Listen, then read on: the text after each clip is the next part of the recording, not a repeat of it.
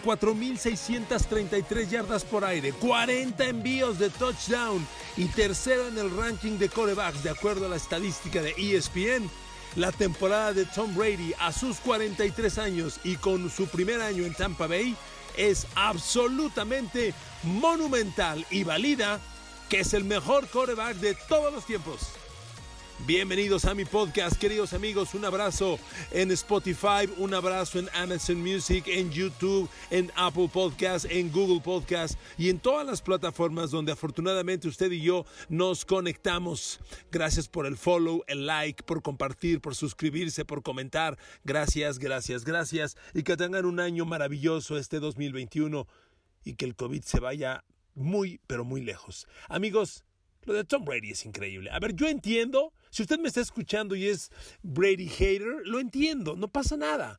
Pero amigos, en la evaluación de un atleta tenemos que ser honestos. Los números son los que mandan. Los números son los que mandan. Y cuando un coreback de 43 años cambia de equipo, debuta en un sistema que nunca ha jugado, con receptores que nunca antes ha tenido y lanza 40 envíos de touchdown y termina con el tercer mayor, mayor yardaje de la liga. Amigos, esto valida para mí que ese señor, que además ya jugó 20 años en los Pats, llegó a 9 Super Bowls, ganó 6 como nadie en la historia, es, sin duda, el mejor quarterback de todos los tiempos. Yo sé lo que provocan estas afirmaciones, yo sé lo que se mueven los haters de Brady. A ver, amigos, no empecemos con que desinfló Balán. A ver, ¿y saben por qué le digo que no empecemos?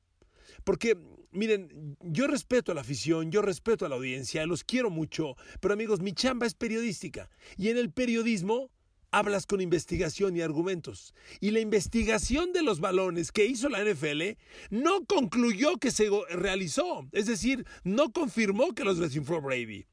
Recuerden la confirmación de un estudio que costó 5 millones de dólares con un investigador privado y la conclusión fue, sin poder afirmar que lo hizo, pero pensando que a lo mejor sí lo hizo. A ver amigos, ¿mató o no mató?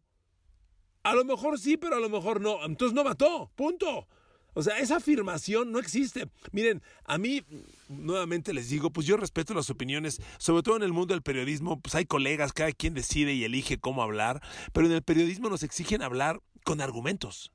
Entonces, cuando yo veo en mesas de análisis de NFL que alguien saca este tema, a ver, perdón, yo veo ESPN Estados Unidos. Y nunca he oído a Adam Schefter, nunca he oído a John Clayton, nunca he oído a Rex Ryan decir, es que eso como no se comprobó, ya se desechó. Yo entiendo que la afición lo diga, que los aficionados lo comenten, que quede ahí en el... Lo, lo entiendo. Entiendo al público y así es. Pero no se confirmó en la investigación oficial. Este es el mejor coreback de todos los tiempos. Y si el año que tuvo no lo no, no, valida a quienes lo dudan, pues sorry, sorry. Brady ha tenido un año increíble. Miren amigos, la última vez que hicimos un podcast de Brady, Hablábamos de su crisis. Hay gente que me dice, a ver, hace poco hablabas mal, ya poco, ahora hablas bien. A ver, amigos, he dicho hasta el cansancio que el rendimiento de un atleta y de cualquier ser humano, el de usted y mío, se mide por curvas de rendimiento. Y la curva es una línea inestable. ¿Por qué? Porque o va para arriba o va para abajo. Nunca se queda quieta.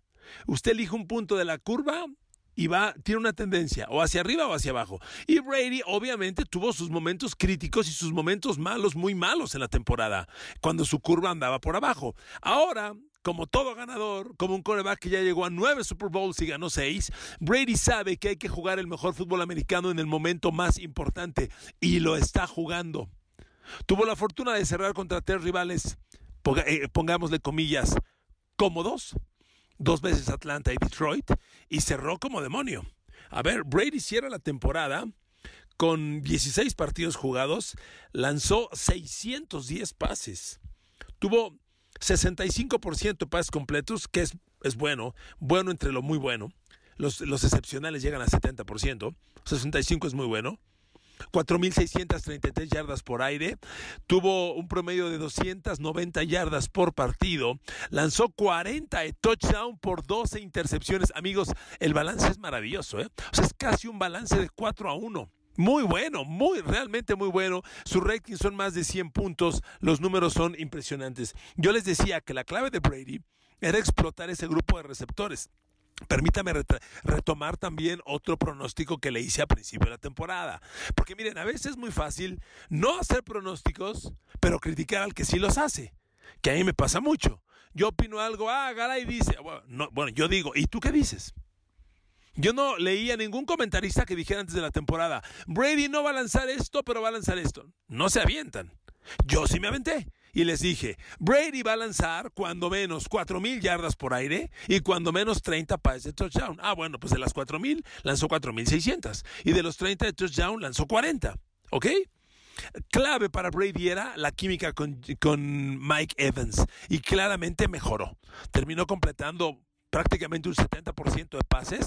Conectó Evans 70 recepciones de 109 pases lanzados. Es prácticamente un 70%. Superó las mil yardas, que era una cifra también que yo pensé que no haría. Evans terminó con 1006.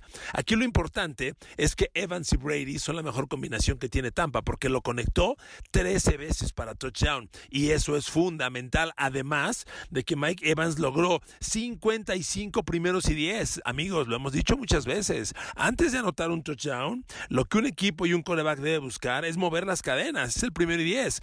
Y si Mike Evans tuvo 55 primeros y 10, pues ahí está la clave. Fue el jugador líder. Segundo en primeros y 10 fue Ronald Jones, que tuvo 48 primeros y 10 corriendo y agregó dos más como receptor. Pero Mike Evans fue la combinación que movió a los Buccaneers. Pero ahí está Chris Goodwin, que no es poca cosa. Chris Goodwin atrapó 65 pases, 5 menos que Evans. Termina con 840 yardas, casi 13 por recepción, 7 de touchdown, 7 para Gronkowski. Gronkowski está de regreso, por supuesto. No es el Gronkowski de los Pats, no es el mejor cerrado de la liga pero está produciendo. Y, Tampa Bay no necesita que Gronkowski tenga 10 recepciones por partido y 100 yardas. Con lo que produce, colabora y muy bien. Va a resolver momentos. Scotty Miller está ahí. Yo esperaba un mejor año de Scotty Miller. Solo tuvo 20 primeros y 10, 15 yardas por recepción y tres touchdowns. Antonio Brown está ahí. A ver, amigos, y no descarten también a Cameron Braid. Amigos, son Evans, Goodwin, Gronkowski, Scotty Miller, Antonio Brown, Cameron Braid. Y tomemos a los corredores receptores, particularmente a ese búfalo llamado Leonard Fournette, que es un tipo enorme, que puede hacer mucho daño con la pelota en sus manos, que, es otro receptor. Entonces, es muy peligroso Tampa, ¿eh? Sumamente peligroso. Miren, amigos, les voy a dar números eh, especializados de los corebacks que se los doy varias veces. A ver, les he hablado que hay una estadística que se llama porcentaje ajustado de pases completos, que es aquel porcentaje en el que se le quitan al coreback pases incompletos que no son su culpa o que fueron deliberadamente incompletos, como el spike famoso que un coreback hace para parar el reloj cuando está en ofensiva en los últimos dos minutos.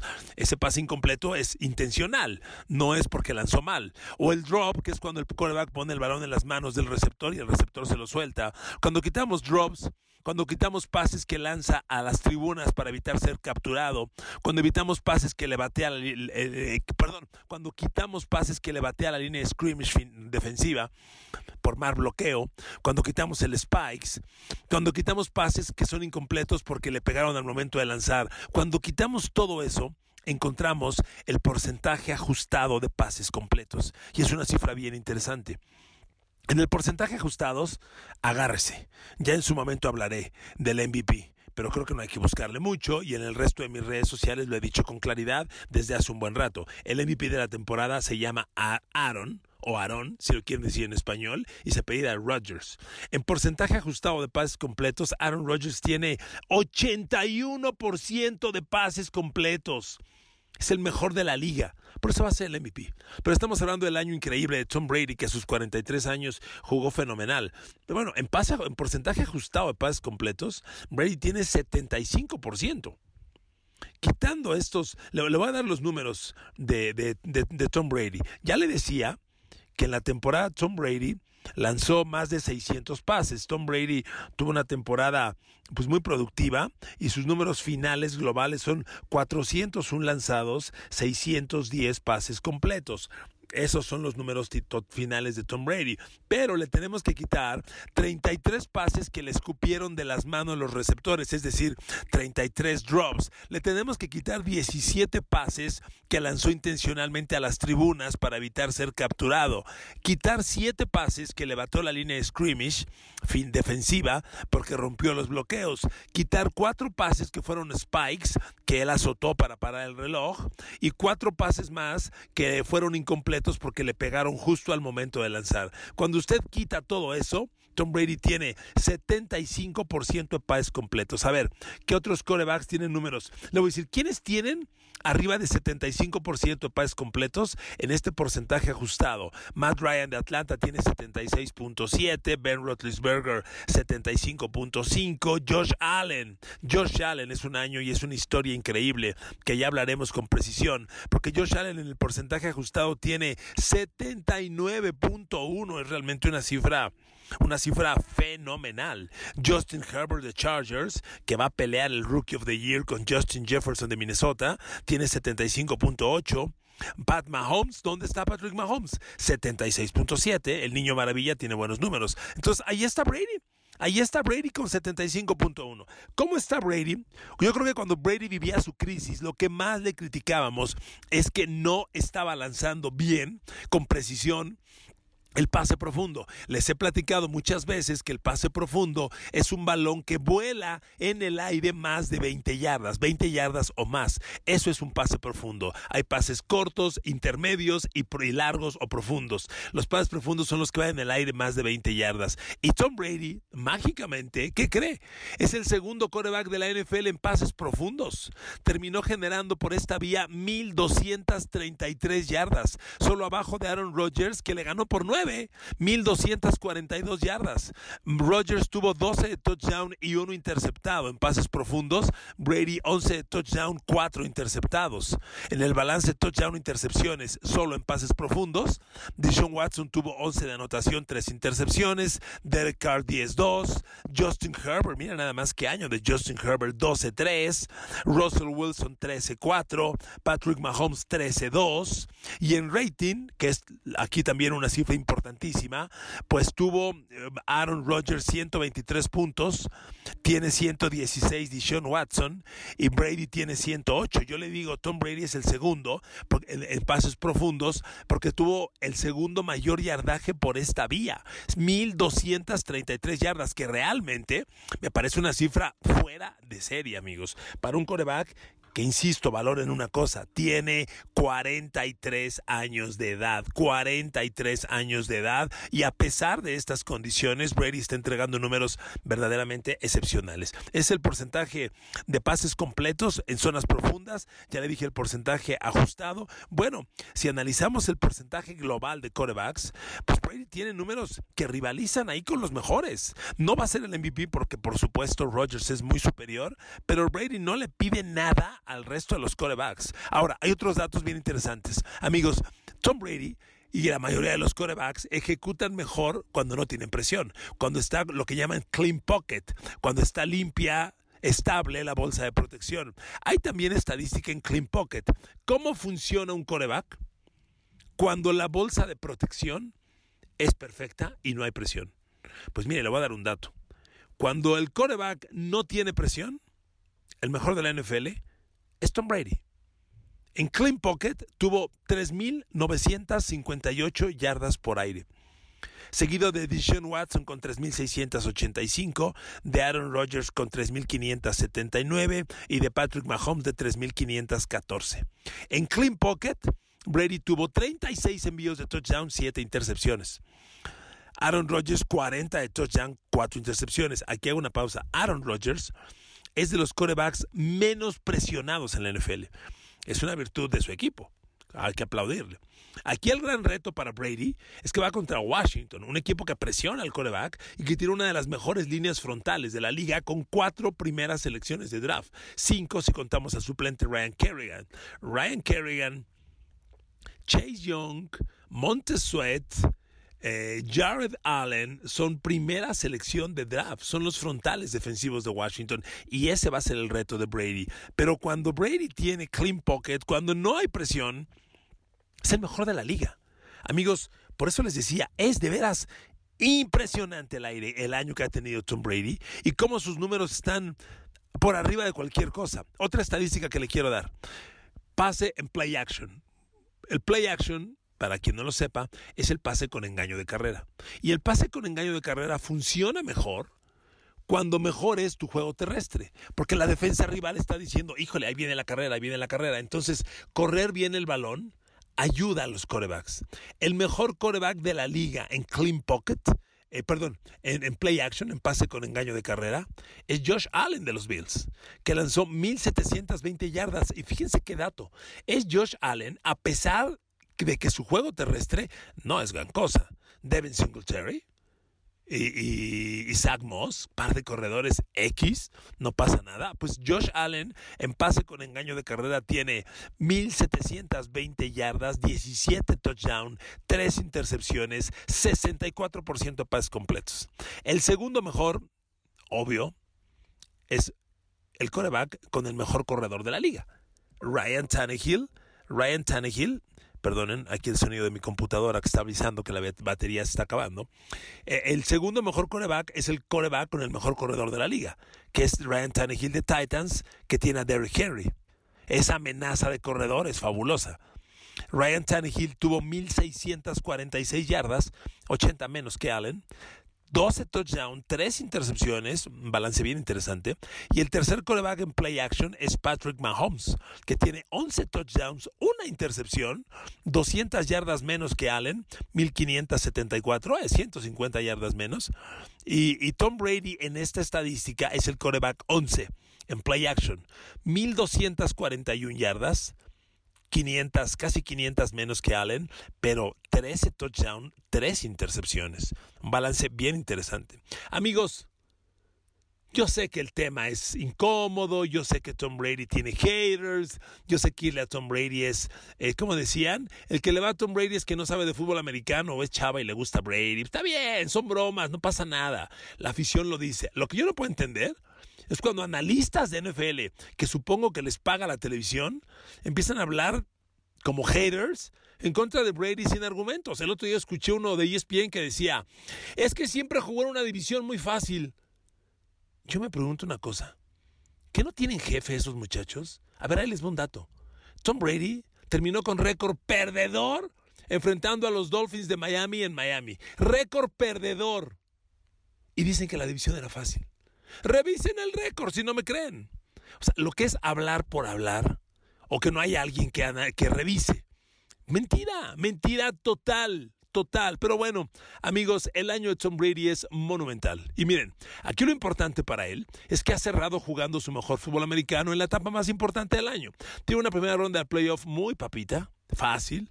Va, va, bueno, le, toca visitar a Washington.